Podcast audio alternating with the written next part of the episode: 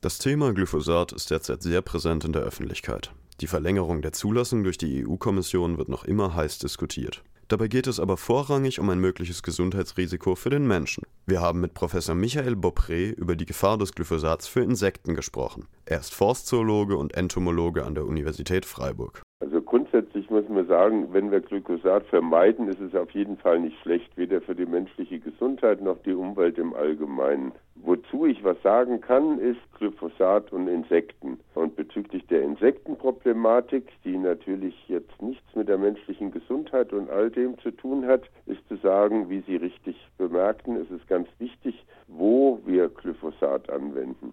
Wenn ich jetzt Glyphosat in einem Weinberg ausbringe, wo der Lebensraum völlig anders ist als in einem großen Maisfeld, Wein ist auch eine Monokultur, aber da ist viel Licht, was an Boden kommt, da wachsen viel, viel mehr natürliche Pflanzen, Kräuter und so weiter. Da wird es dann natürlich im Zusammenhang von Insekten auch problematisch und, und sollte da tunlichst unterlassen werden. Und dasselbe gilt, wenn ich jetzt an Bahndämmen oder an Wegrändern Glyphosat ausbringe, um mir das Mähen zu sparen, das ist ja der eigentliche Grund in diesen Fällen, dann ist das sicherlich sehr, sehr schädlich, weil es viele heimische Pflanzen kaputt macht und damit auch all diejenigen Tiere, hauptsächlich Insekten, die von diesen Pflanzen abhängig sind.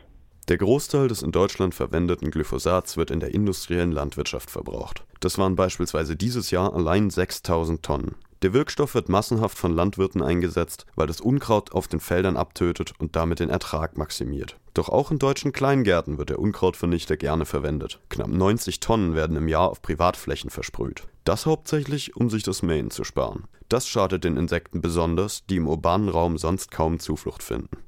Ja, Kleingärten, gerade in Städten, sind natürlich Refugien für Insekten. Und wir haben natürlich viele Leute, also bei mir, ich wohne hier auf dem Land, da sind auch ein paar Nachbarn, die haben also ihr ganzes Umfeld, ihr, ihr ganzes Grundstück Kieselsteinen. Das bleibt natürlich nicht so, wenn ich da nicht Unkrautvernichtungsmittel drauf tun, weil da genügend Samen anfliegen und da sofort alle möglichen Kräuter wachsen würden. Und wenn ich das nicht will, dann wende ich auch als Privatmann ein. Meines Erachtens dumm und meines Erachtens auch überhaupt nicht schön, wenn ich nicht vor meinem Haus eine Wiese oder ein Blumenbeet habe, sondern Steine.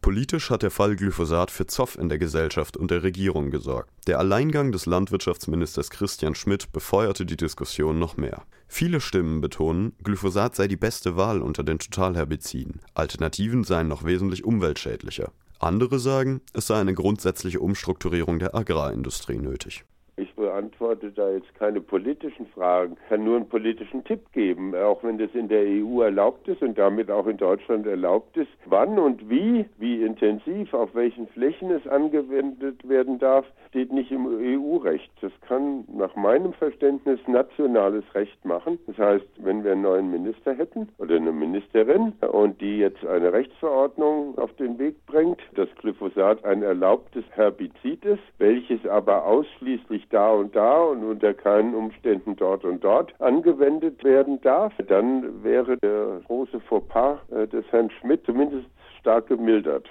Bevor diese Regelung hoffentlich da ist, können wir die Verwendung von Herbiziden und Insektiziden durch unser Konsumverhalten beeinflussen, indem wir konsequent regionale und biologisch angebaute Produkte einkaufen.